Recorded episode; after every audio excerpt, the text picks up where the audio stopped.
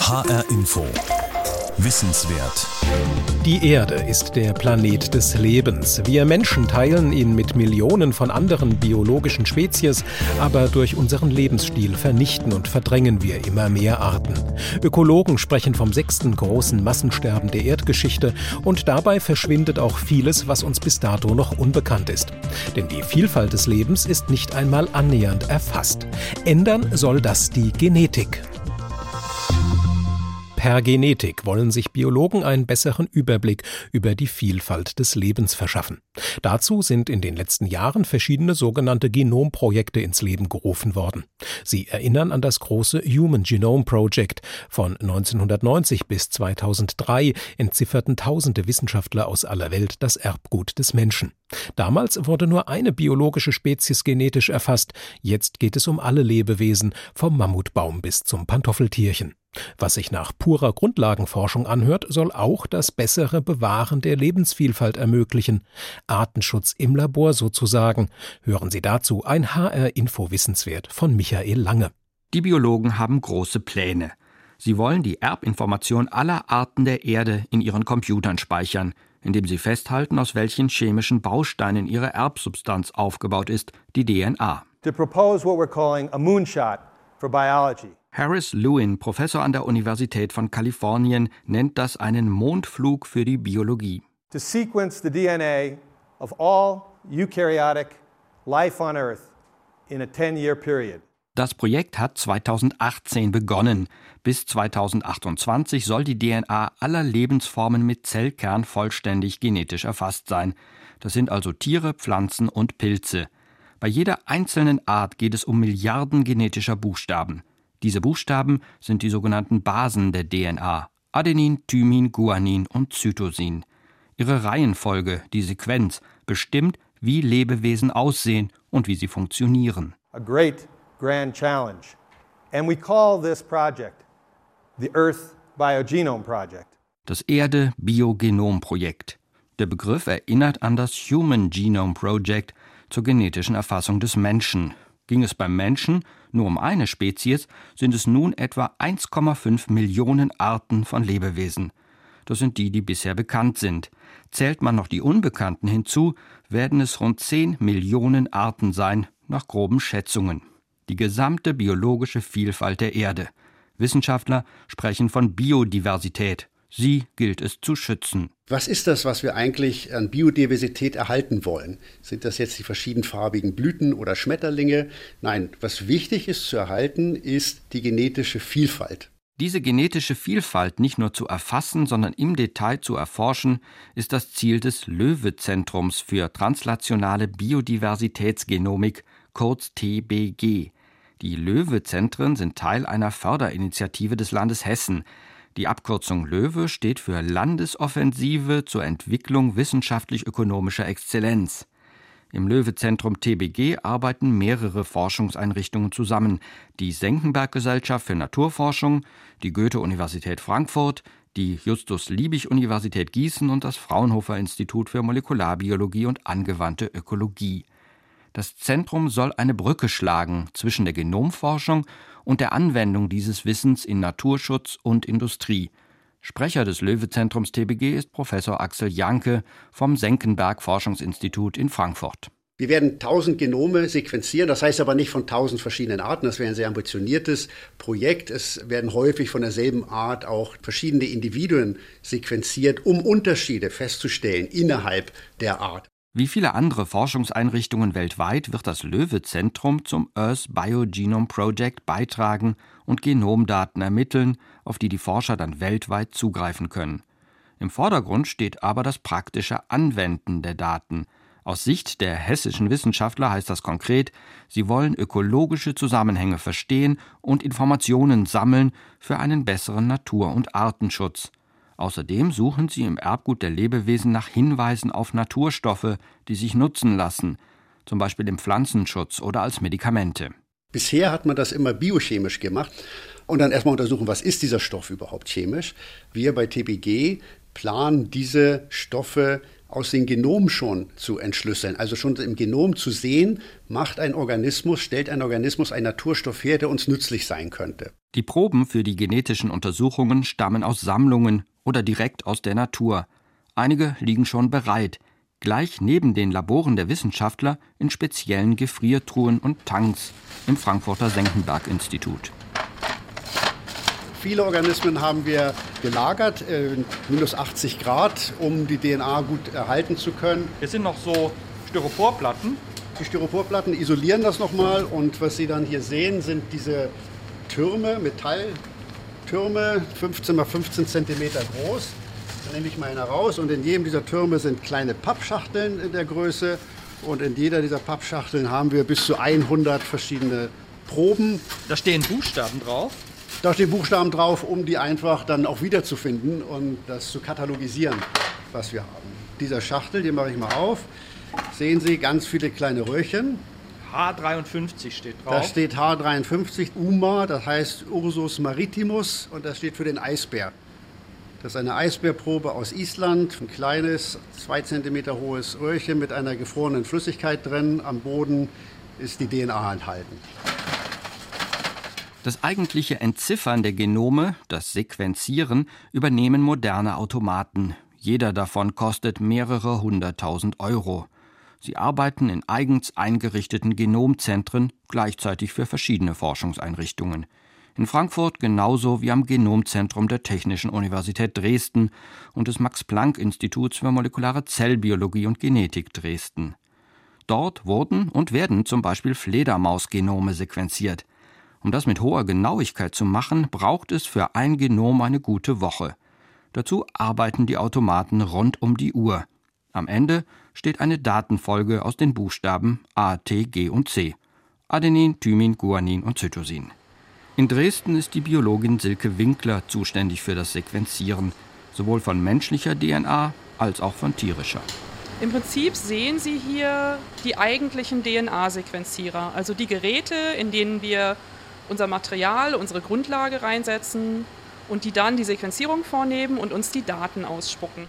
Laboranten oder Wissenschaftler sind kaum in diesem Raum anzutreffen. Hier arbeiten Maschinen. Auch bei der Vorbereitung der Proben spielen sie eine wichtige Rolle. Neben dem Sequenzierautomaten steht ein anderer großer Kasten. Hier werden Proben vorbereitet für die eigentliche Sequenzierung. Hinter der Glasscheibe bewegt sich etwas. Das Gerät ist ein Pipettierroboter, wie wir ihn nutzen. Er macht parallel sehr, sehr viele Arbeitsschritte, die wir sonst von Hand machen würden und ist eine Riesenhilfe. Der Pipettierroboter mischt die Chemikalien zusammen, die es für eine Sequenzierung braucht. Und das bei vielen Proben gleichzeitig. Für das Genomzentrum ist es wichtig, stets die neuesten Roboter und Automaten zu haben. Die Geschwindigkeit und die Genauigkeit der Sequenzierautomaten verdoppeln sich etwa alle zwei bis drei Jahre. Die besondere Fähigkeit der neuesten Technik, sie entziffert nicht nur kleine Schnipsel des fadenförmigen DNA-Moleküls, sondern längere Abschnitte mit mehreren tausend genetischen Buchstaben. Silke Winkler erklärt, wie das funktioniert. Zunächst wird eine winzige Menge DNA in einen kleinen Chip gespritzt. Ein Glasplättchen nicht größer als ein Quadratzentimeter. Den Chip steckt sie in den Automaten. Ein Kasten kleiner als eine Waschmaschine mit einer Art winzigen Schublade als Eingang. Der Chip fährt rein und wir haben da eine Kamera sitzen, die uns letztlich aufnimmt und filmt, wie diese DNA vervielfältigt wird. Und diese Information der Vervielfältigung mit bestimmten Farbstoffen nutzen wir dann, um die Sequenz dieses Moleküls auslesen zu können. Und was rauskommt aus diesem Gerät, ist dann ein Datensatz? Der ist ein riesen Datensatz und der muss dann eben auch im großen Maßstab angeschaut werden. Das kann nicht ich, ich bin die Biologin, also ich bin Spezialistin dafür, wie bekomme ich jetzt aus einem Gewebe eines Wirbeltieres die bestmögliche DNA, die wir hier nutzen können. Dann kommen unsere Bioinformatiker ins Spiel, die eben dann versuchen, den Sinn aus diesen riesen Datensätzen, die wir hier generieren, zusammenzustellen. Einer, der mit diesem Datenwust etwas anfangen kann, ist Professor Gene Myers. Der Bioinformatiker ist einer der Direktoren am Dresdner Max-Planck-Institut für molekulare Zellbiologie und Genetik. Ihm reicht es nicht, die Genomdaten nur zu erfassen. Ihn interessieren die genetischen Unterschiede der Individuen innerhalb einer Art und die Entwicklung des Erbguts über Jahrmillionen in der biologischen Evolution.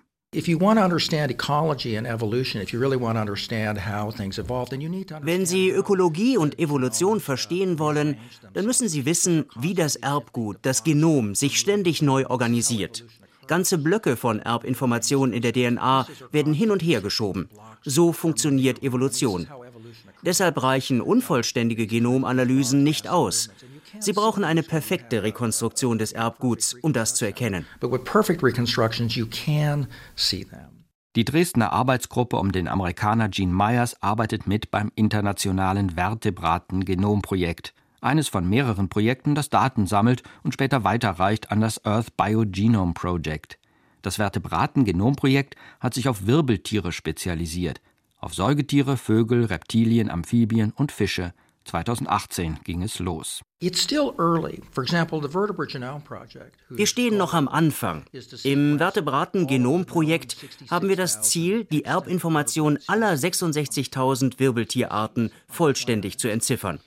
In Phase 1 beginnen wir mit je einer Art aus den insgesamt 260 bekannten Ordnungen. Solche sogenannten Ordnungen, das sind beispielsweise Affen, Papageien oder Krokodile. Schon am Ende von Forschungsphase 1 könnte sich die Vorstellung davon verändert haben, wie der Stammbaum des Lebens aussieht. Wir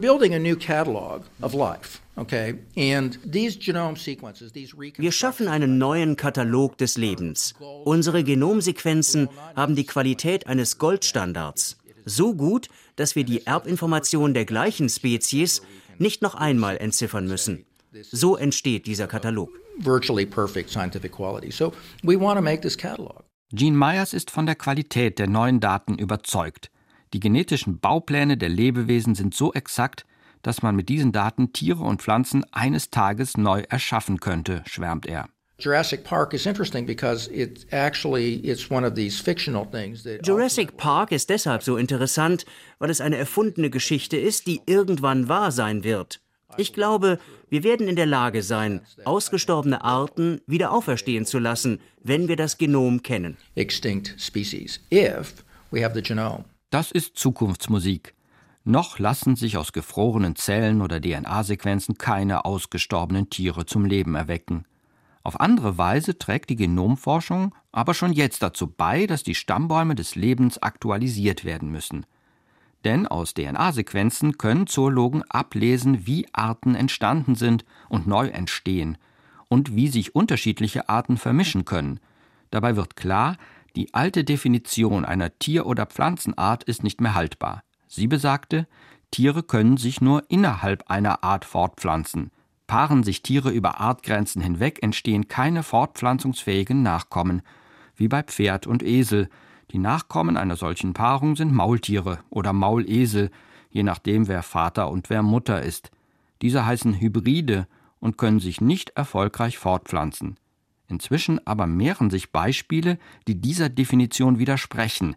In der Natur entstehen immer wieder fortpflanzungsfähige Mischlinge zweier Arten, also Hybride, die selbst wieder Nachkommen hervorbringen, erläutert Professor Axel Janke, Sprecher des Löwe-Zentrums TBG.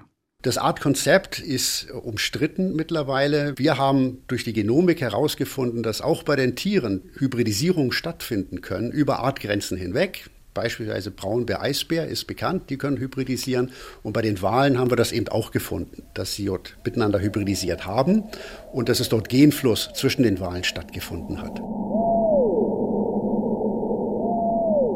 Viele Wale wurden in den letzten 100 Jahren stark bejagt. Ihre Vielfalt hat darunter gelitten. Meeresbiologen wollten deshalb von den Genforschern wissen, ob die genetische Vielfalt der Wale, ihre genetische Variabilität ausreicht, damit die Wale sich erholen können.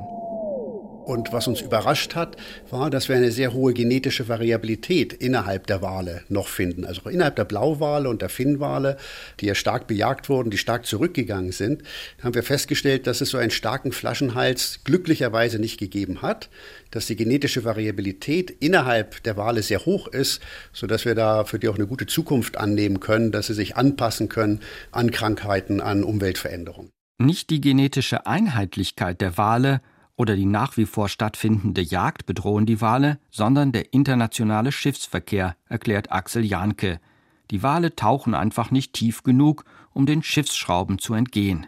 Neben Walen und Bären haben sich die Wissenschaftler am Senckenberg-Institut Frankfurt in den letzten Jahren mit Giraffen beschäftigt. Wer in Ost- oder Südafrika an einer Safari teilnimmt, muss nicht lange warten, bis er die riesigen, eleganten Tiere mit ihren langen Hälsen entdeckt.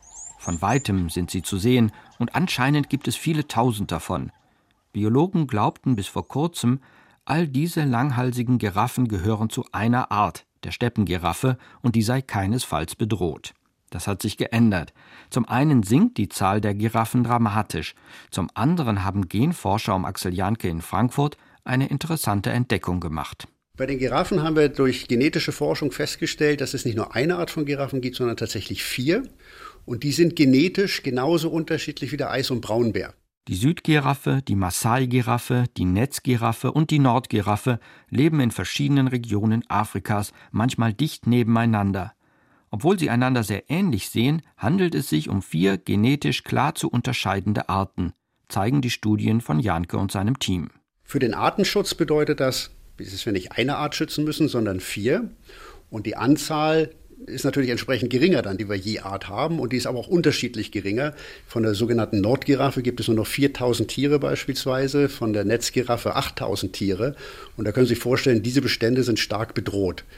Im Vergleich dazu, vom Elefant gibt es 340.000 Tiere, der ist natürlich geschützt, aber die Giraffe ist genauso gefährdet wie das Nashorn beispielsweise, von dem es auch nur noch 4.000, 5.000 Tiere in freier Wildbahn gibt. Solange niemand wusste, dass mehrere Arten langhalsiger Giraffen existieren, gab es nur eine Art, die Steppengiraffe. Sie galt nicht als bedroht. Nun gibt es vier Arten und zwei davon stehen auf der roten Liste der bedrohten Arten. Erst durch die genetische Forschung wurde die Gefährdung der Giraffenarten bekannt. Normalerweise arbeitet Axel Janke im heimischen Senckenberg-Institut in Frankfurt und ist nicht dabei, wenn im Freiland Proben für die DNA-Analyse gesammelt werden. Dennoch wollte er einmal miterleben, wie seine Kollegen vor Ort bei ihren Expeditionen vorgehen.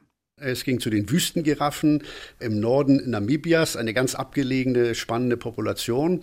Die haben wir dort besucht und beprobt. Und die Proben, die wir nehmen von diesen Giraffen, wir, es reicht nicht nur Haare zu nehmen oder Kotproben, sondern wir müssen Gewebeprobe haben. Und dann nimmt man kleine Pfeile, die man aus einem Gewehr verschießt. Das sieht sehr martialisch aus, aber es stanzt so ein kleines Stück Haut aus, aus der Giraffe. Dieser Pfeil fällt dann ab, nachdem die Giraffe getroffen ist. Das ist dann so wie ein Bienenstich oder so für die Giraffe, also nicht weiter schlimm. Dieser Pfeil fällt ab. Die Probe suchen wir dann irgendwo im Sand, bis wir sie dann finden. Und die reicht uns aus. Dieses kleine Stück Haut, so ein Reiskorn groß ungefähr, muss man sich das vorstellen, reicht aus, um das gesamte Genom einer Giraffe zu bestimmen. Nicht ganz so spektakulär läuft die Probensuche ab, wenn sie im hessischen Wald stattfindet. Da dreht es sich dann natürlich nicht um Giraffen. Anouk Ebenezer und Sarah Schüttler absolvieren am Senckenberg-Institut ein freiwilliges ökologisches Jahr. Einmal in der Woche fahren sie mit dem Geländewagen von der Außenstelle Gelnhausen im Main-Kinzig-Kreis Richtung Spessart. In einem großen Waldgebiet nahe Bad Orb kontrollieren sie sogenannte Lockstöcke, die sie nach Haaren von Wildkatzen absuchen. Das ist eine eigene biologische Spezies, nicht zu verwechseln mit verwilderten Hauskatzen. Hier haben wir jetzt einen Lockstock. Das ist ein ungefähr 30 bis 40 Zentimeter hoher Holzstab, der angraut wurde, dass die Haare gut halten. Außerdem wurde er auch mit Baldrian vollgesprüht. Das mögen Katzen sehr gerne. Und dann hoffen wir doch, dass sich ein paar Wildkatzen dran gerieben haben. Sie haben jetzt so blaue Handschuhe angezogen? Genau, wir ziehen uns immer Handschuhe an. Das keine DNA-Kontamination passiert. Wir flammen auch immer noch unsere Pinzette kurz ab. Dass, Mit dem Feuerzeug. Genau, dass da auch wirklich keine Haare dran sind vom letzten Mal. Dann haben wir hier Probenbeutel. Das ist ein Filterpapier gefaltet mit einem Silikabeutel, dass es trocken bleibt. Da ist auch ein Etikett drauf, wo wir dann eintragen, wann wir die Probe genommen haben, wer die Probe genommen hat, wie viele Haare ungefähr drin sind und welcher Lockstock. Diesmal waren es nur fünf oder sechs Haare. Das reicht aus für eine Analyse der DNA. Die beiden Probensammlerinnen haben aber auch schon ganze Haarbüschel an den Lokstöcken entdeckt. Und dann wird der Beutel luftdicht verschlossen und kommt dann wieder zurück in die genetisch cleane Probenbox. So. Als nächstes flammen wir nochmal den Lockstock ab, dass wir auch sicher gehen, falls wir ein Haar übersehen haben, dass da keine Haare mehr dran sind. Oh, jetzt kommt der Flammenwerfer. Jetzt kommt der kleine Flammenwerfer, genau.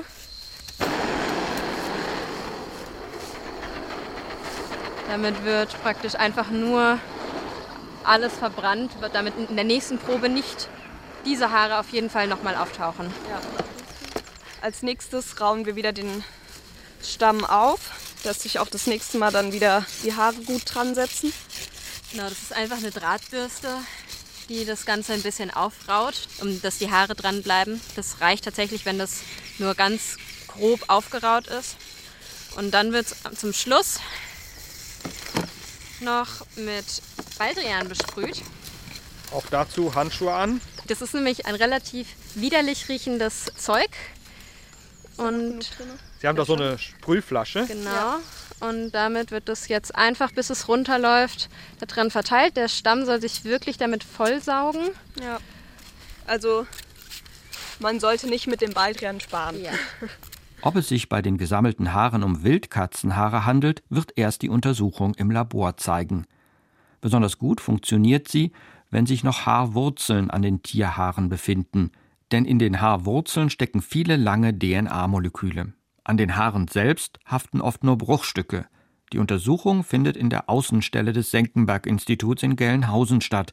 Leiter der Arbeitsgruppe für Naturschutzgenetik ist hier Dr. Carsten Nowak. Wir können diese Haarwurzeln nehmen, können die auflösen in bestimmten Puffer mit Enzymen und so weiter. Das ist so ein bisschen ähnlich wie die Zusammensetzung wie ein normales Waschmittel. Danach kann ich mir bestimmte Marker, bestimmte Stellen im Genom, in der DNA näher ansehen, die mich interessieren. Und diese Stellen können zum Beispiel ähnlich sein wie beim genetischen Fingerabdruck, den man in der Kriminalistik anwendet, um Individuen zu unterscheiden. Da es nicht so leicht ist, aus Haaren oder sogar aus Kotproben ausreichend reine DNA zu isolieren, sind die Methoden aufwendig und schwierig. Das ähnelt der Kriminalistik, wo vermischte oder verschmutzte Proben die Regel sind. Alle genetischen Analysen müssen die Laboranten mehrfach wiederholen, um sicher zu sein. Mittlerweile haben die Wissenschaftler genug Daten von verschiedenen Wildkatzen, um die Verbreitung der Art in Deutschland abschätzen zu können. Dabei entdeckten die Forscher auch Unerwartetes.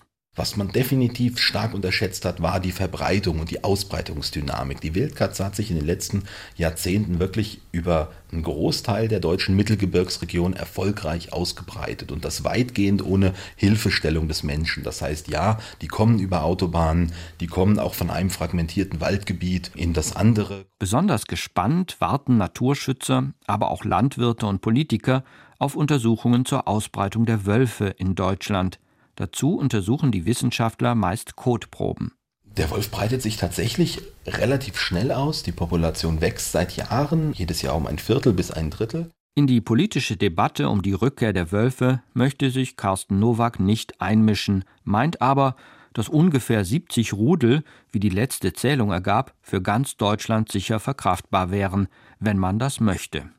Während die großen Säugetiere oft im Fokus von Öffentlichkeit und Naturschutz stehen, wurden kleine Tiere lange Zeit vergessen. Das Zählen und Bestimmen von Insekten, Würmern oder Schnecken ist viel aufwendiger als bei Wildkatzen oder Wölfen. Forscher isolieren dazu winzige Mengen DNA aus Wasser- oder Erdproben. Dann scannen sie die gefundene DNA und wissen, zu welcher Art sie gehört. Man weiß seit einigen Jahren, dass die meisten Tierarten permanent DNA-Moleküle in ihre Umwelt abgeben. Im Gewässerbereich gibt es tatsächlich da das neue Forschungsfeld, dass man einfach Wasserproben nimmt und aus diesen Wasserproben über DNA-Methoden Arten bestimmt. Ich kann ganze Artgemeinschaften erfassen aus einem Liter Wasser.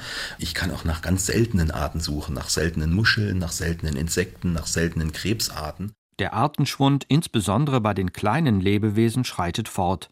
Etwa eine Million Arten gelten als bedroht. Die genetische Erfassung der noch vorhandenen Arten ist ein Wettlauf gegen die Zeit. Forscher am Löwe-Zentrum in Frankfurt, in Gelnhausen und anderswo müssen ihre Methodik ständig verbessern. So können sie dokumentieren, was die Natur hervorgebracht hat. Und nicht nur das. Sie liefern wichtige Hinweise, wie wir unsere Artenvielfalt erhalten können. Das war HR Info Wissenswert. Michael Lange berichtete über Artenschutz im und aus dem Labor.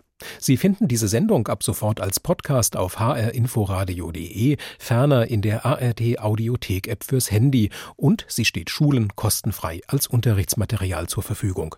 Mein Name ist Stefan Hübner.